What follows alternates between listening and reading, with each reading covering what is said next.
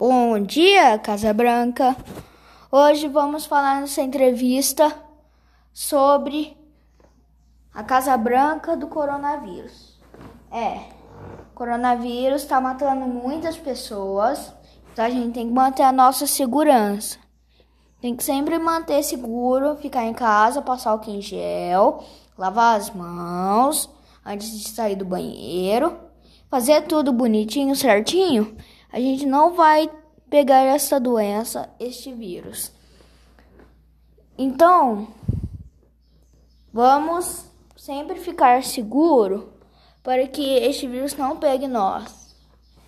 Já está acabando, não se preocupe, já está acabando, mas não, isso não vai impedir de você sempre se proteger, passando álcool em gel e tudo.